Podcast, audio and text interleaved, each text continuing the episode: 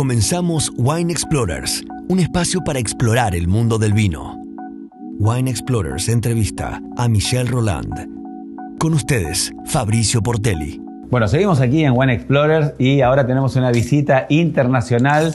Gracias a esto de la tecnología nos permite conectarnos en vivo y en directo con el señor Michel Roland, quizás, quizás la persona más famosa del mundo del vino.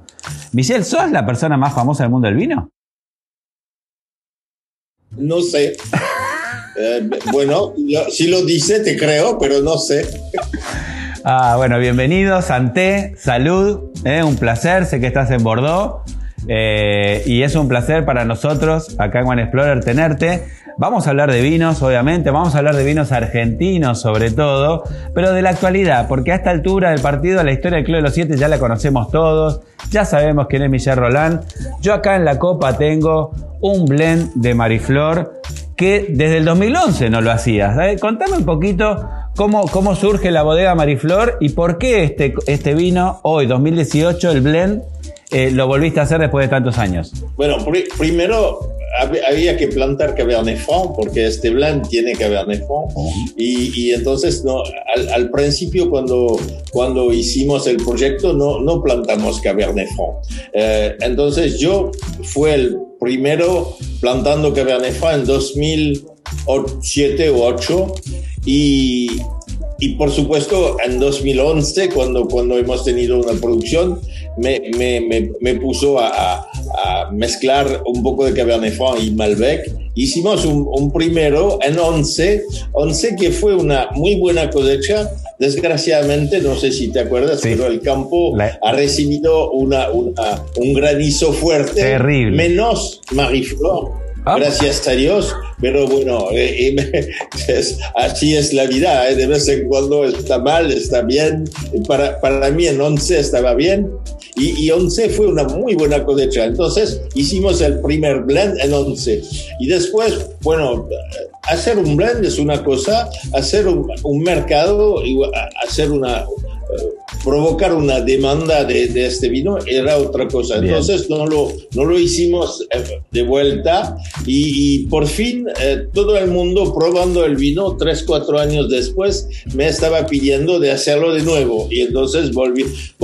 sabe que 16 fue complicado, 17 fue una muy pequeña cosecha, entonces volvimos en 18 a hacerlo y, y, tenemos la idea ahora, porque tenemos un poco más de Cabernet Franc, tenemos eh, todo para hacer, vamos a ver si, si viene bien todos los años, vamos a hacer todos los años. Bien, hay que aclarar también que el Cabernet Franc junto con Merlot son las dos variedades con las cuales vos naciste rodeado, ¿no? Porque vos sos de la cuna del Merlot y también del Cabernet Franc. Sí, por supuesto. De, de, de Bordeaux, por supuesto, pero más en, el lado de, de Pomerol y Saint-Emilion. Pomerol y Saint-Emilion tenemos más que todo Merlot, por supuesto, 80% más o menos, y, 20% de Cabernet Franc. Entonces, toda mi vida se pasó al principio entre, entre el Merlot y el Cabernet Franc, y yo tengo una, una afección muy particular por el Cabernet Franc,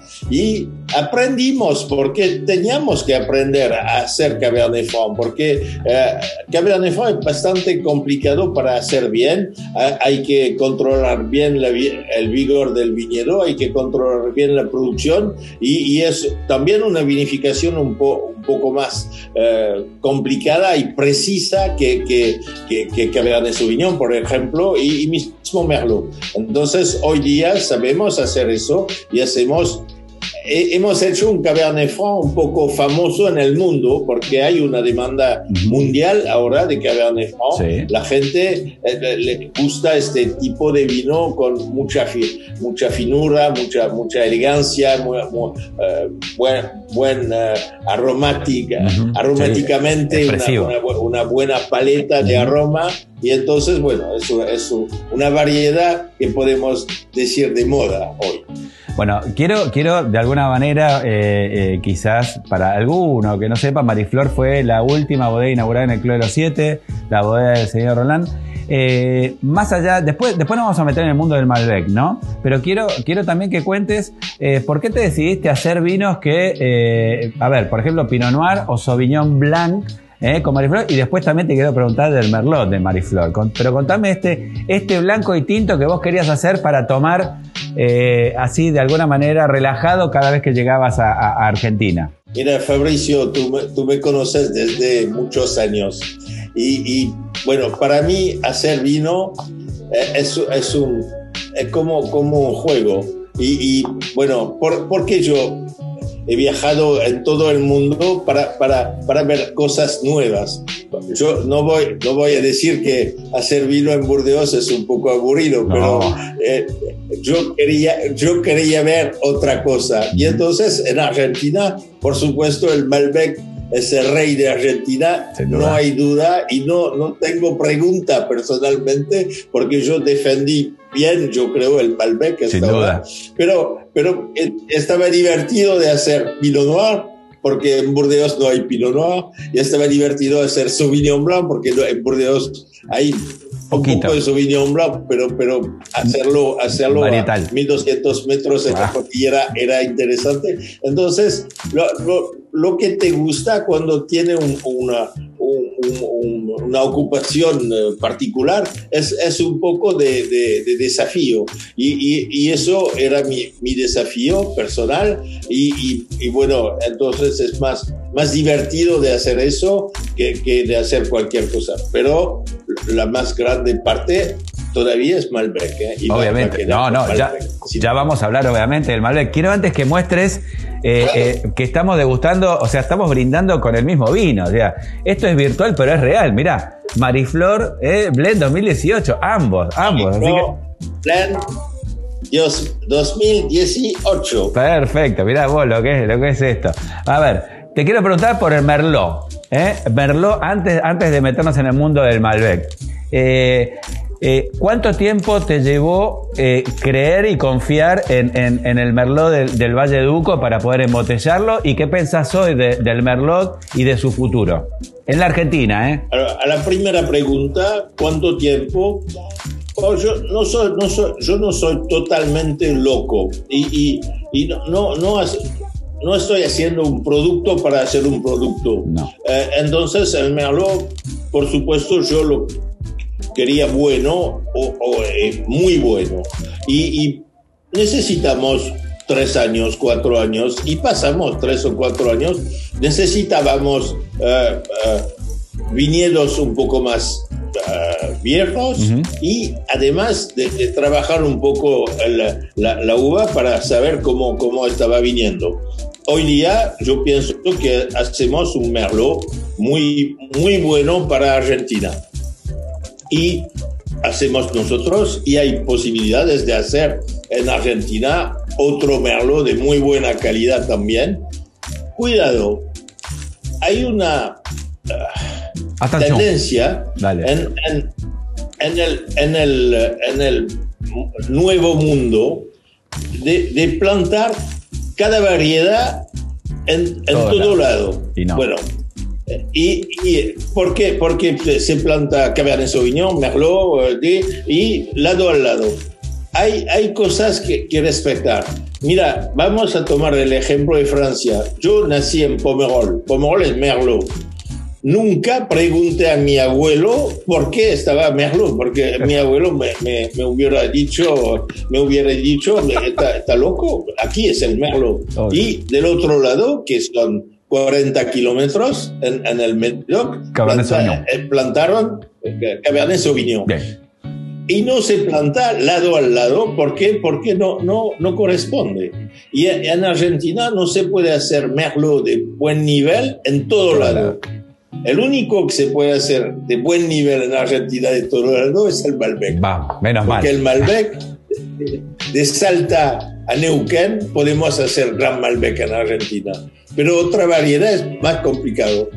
Pero el Merlot yo creo que con un poco de altura o con un poco de frescura, eh, entonces más al sur o más alto, el merlot puede venir bien también en, en, eh, en, Argentina.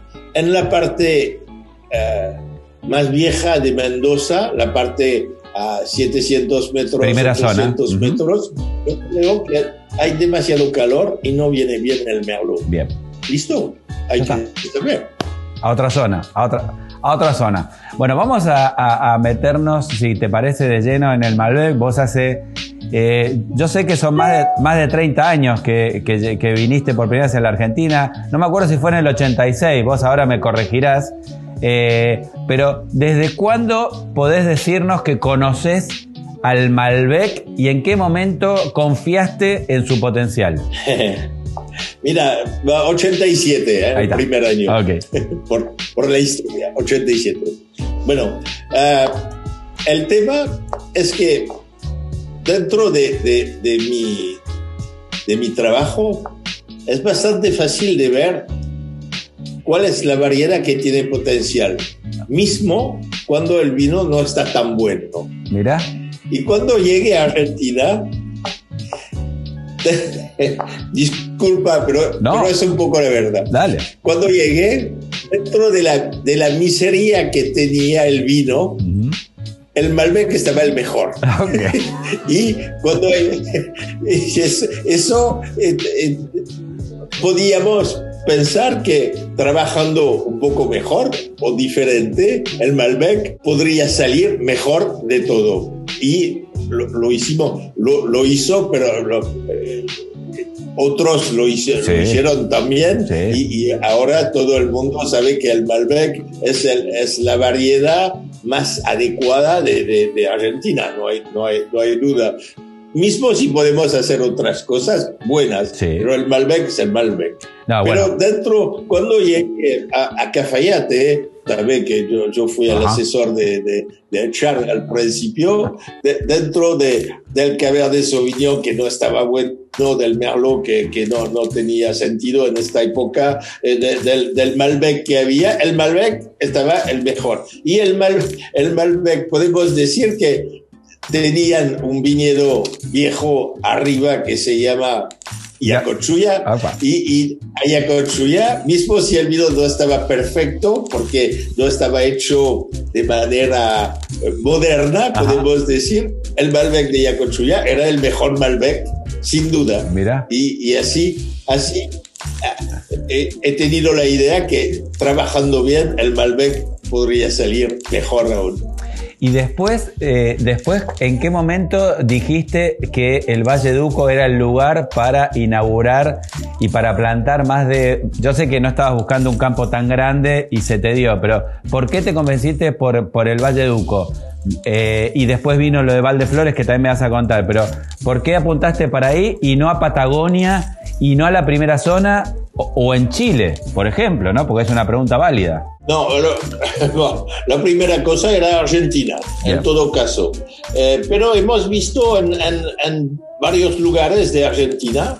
Eh, no fuimos a Patagonia en esta época porque, eh, disculpa, pero Patagonia en 90 y... Hablamos de 95, 96. Sí, No, no había nacido en Patagonia todavía y entonces era, era difícil de de investigar en Patagonia. Entonces, pero lo, lo que hemos hecho, eh, el norte, por supuesto, fuimos a, fuimos a Salta y fuimos a Cafayate, porque me, me encantaba Cafayate. Eh, bueno, pero Cafayate Sabe que yo tengo inversores y para, para llevar inversores en 98 en Cafayate uh. estaba un poco complicado. porque Porque tomar el avión, eh, llegar a Salta eh, tres, tres, horas o cuatro horas de, de, de, coche, de auto, para, para llegar. Entonces eso para, para inversores era... Eh, yo sé que, que es lo, lo, lo, hizo un poco más de, sí, eh, después, después. Eh, pero, pero, bueno, e, era, era él solo y bueno, tenía, puede ser helicóptero o no sé qué, pero, pero me, me pareció un poco complicado. Es porque no lo hicimos en Cafayate. Cafayate más accesible, seguro que el proyecto hubiera sido en Cafayate. Mirá, primicia absoluta. El Club de los Siete terminó siendo en Mendoza porque Cafayate no era accesible. Impresionante, impresionante. ¿Cómo, cómo fue ese, ese enamoramiento? Dale. digo lo que, lo que pensaba en esta época. Muy bueno, muy bueno. ¿Cómo, ¿Cómo, después, obviamente, después descubriste Valdeduco y en qué momento te cruzaste con, con, ese Malbec eh, viejo de Valdeflores que, que te enamoró? Ah, es otra cosa, porque, bueno, en la historia, un poco el, el Malbec de, de Valdeflores en esta época yo, yo asesoraba a Trapiche y, así... Con, con el Sky. Trapiche compraba... Hacías el Sky con Ángel eh, Mendoza, ¿no? Sky con Ángel Mendoza y eh, Trapiche compraba la uva de, de, este, de esta pequeña propiedad de Valdeflores, que llamamos Valdeflores hoy, pero no estaba No, no, no. Quedan Vistaflores, quizás por ahí. Flores y, no me acuerdo el nombre del, del, dueño, pero no importa. Y, y, entonces en esta época comprábamos la uva y la uva estaba buena. Fue el, la, primera conexión del lugar, porque yo, yo he dicho, esta zona hacemos un vino que viene de, una pequeña propiedad que, se, eh, que, está, que está en esta zona y, y hacemos cada año hacemos más o menos el mejor vino de la bodeguita, porque, ¿sabe? Eh, hacíamos una, eh, una vinificación muy particular que en la bodeguita de, de, Trapiche, Grande, claro. Y bueno, y, y, entonces fuimos a ver los, entre muchos otros, en, muchos otros lugares, fuimos a ver los terrenos de, de, de la zona y encontramos este terreno. Bueno, estaba mucho más grande que habíamos pensado al principio, pero el terreno no, no parecía muy interesante, entonces compramos el terreno. Y estamos. Ahí va, ahí va, la verdad que es, es, sin duda uno de los grandes referentes de Malbec. Eh, no, quiero opinar, no, no quiero que me digas qué pensás de Malbec porque ya, ya sabemos, pero sí me gustaría que lo pongas en un contexto internacional.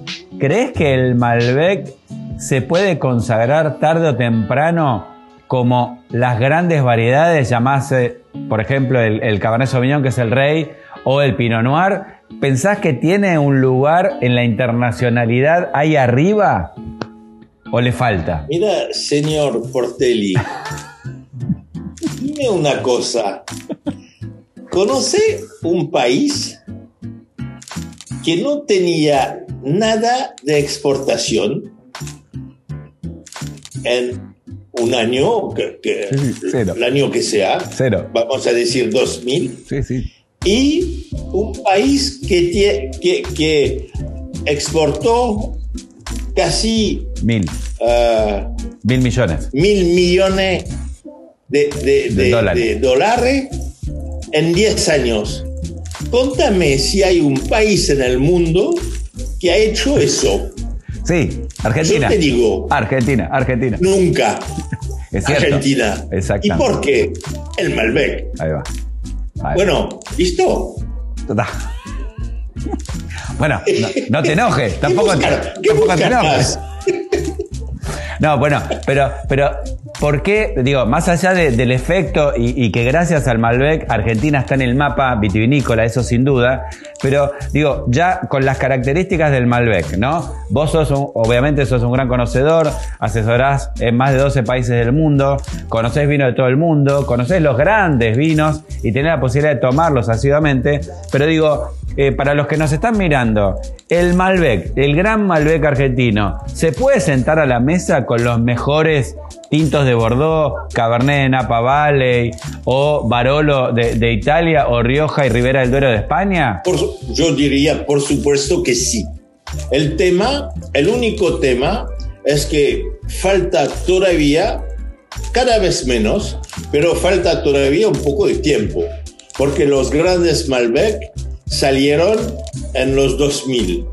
No, no hubo mucho antes, pero, pero desde, desde 2005, 2006, Argentina tiene grande Malbec. Y hoy día, cuando ponemos a la mesa un, muy bueno Malbec de, de, esta época con los grandes vinos del mundo, se puede, se puede competir y, no, y de vez en cuando vamos a encontrar gente, porque después hay, hay un, uh, la, gente puede preferir o no un tipo de vino otro, pero, pero vamos a encontrar gente que, va, que van a, preferir eh, vinos argentinos que, que, que, que, otros vinos y de, de, de, alta gama también. Eso es, hay mucha subjetividad en todo eso, pero existe. Lo, hice mil veces, mil, no, puede ser no, pero cien, cien veces en mi casa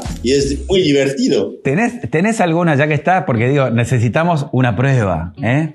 ¿Tenés alguna anécdota que te acuerdes de estar en una reunión con amigos eh, o en una comida, ya sea en tu casa o en un viaje? Y, apoyar un vino que nadie conocía, que era Malbec argentino, y servirlo y que eclipsara la mesa, que llamara la atención. ¿Te acordás de algún momento de esos? Si, si hacemos año por año, 2006, por ejemplo.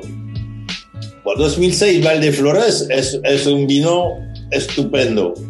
Bueno, puede, puede, hacer, puede hacer 2006 Valdeflores con casi todos los vinos de 2006 de Burdeos que no son malos. ¿eh? No, no, no, 2006. Pero, pero a, ciega, el Valdeflores va, va a salir número uno.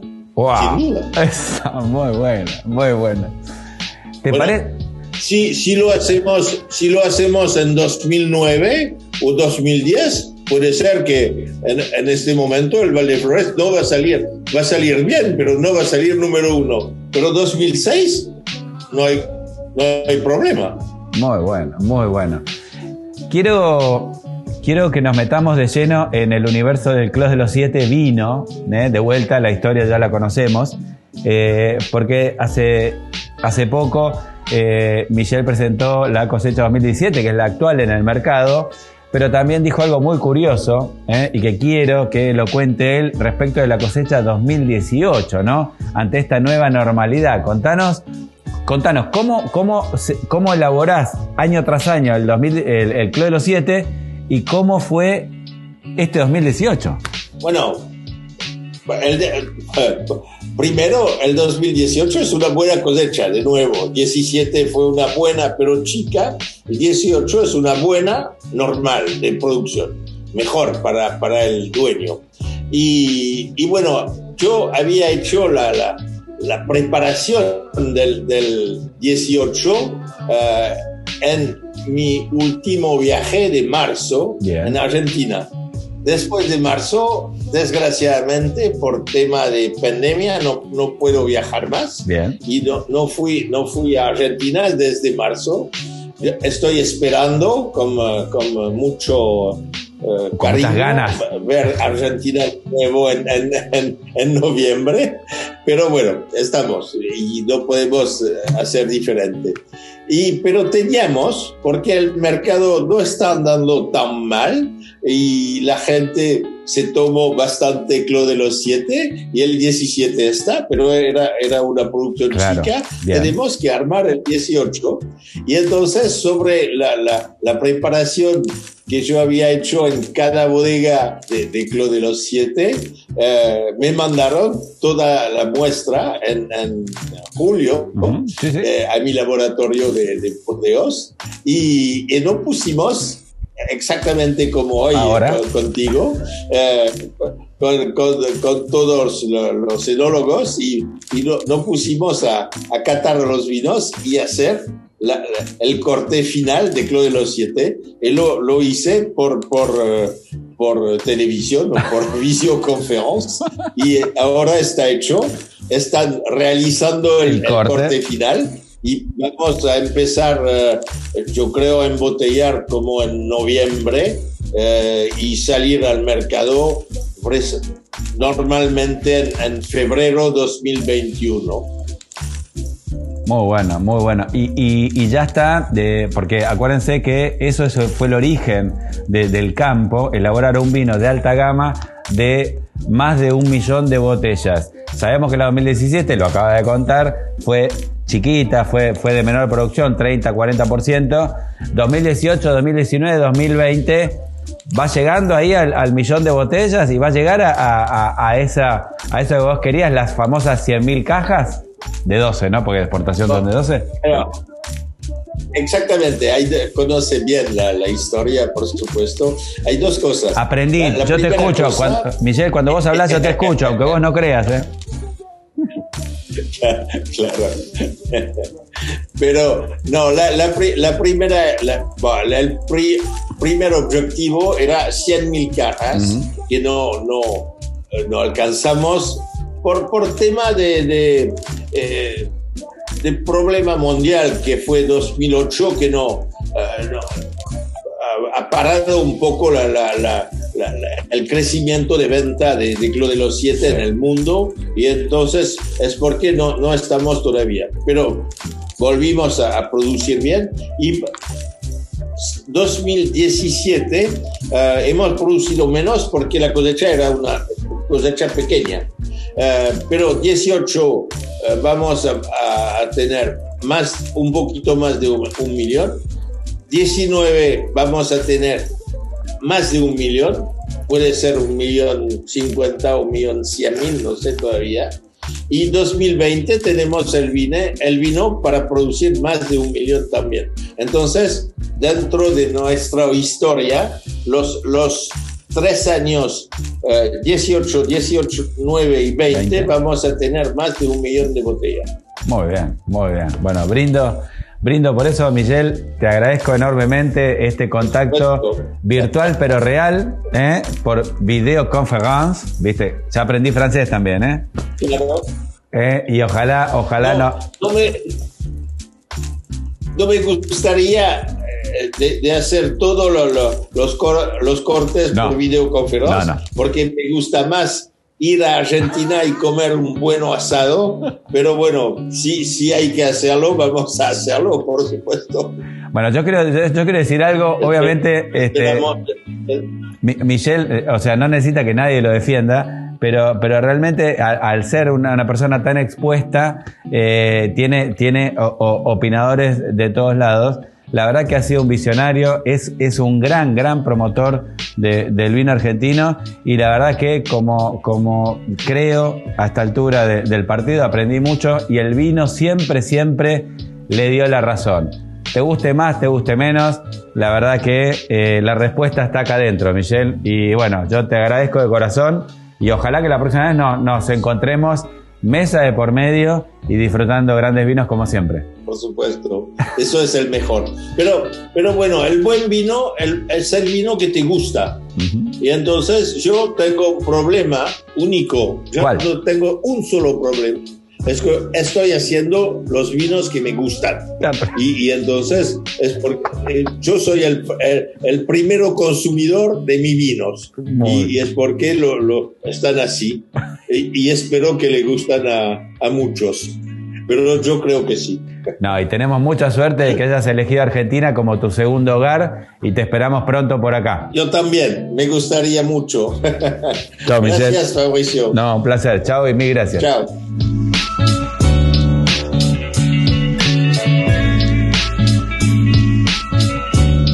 Wine Explorers es una producción de Gauna Wine Division.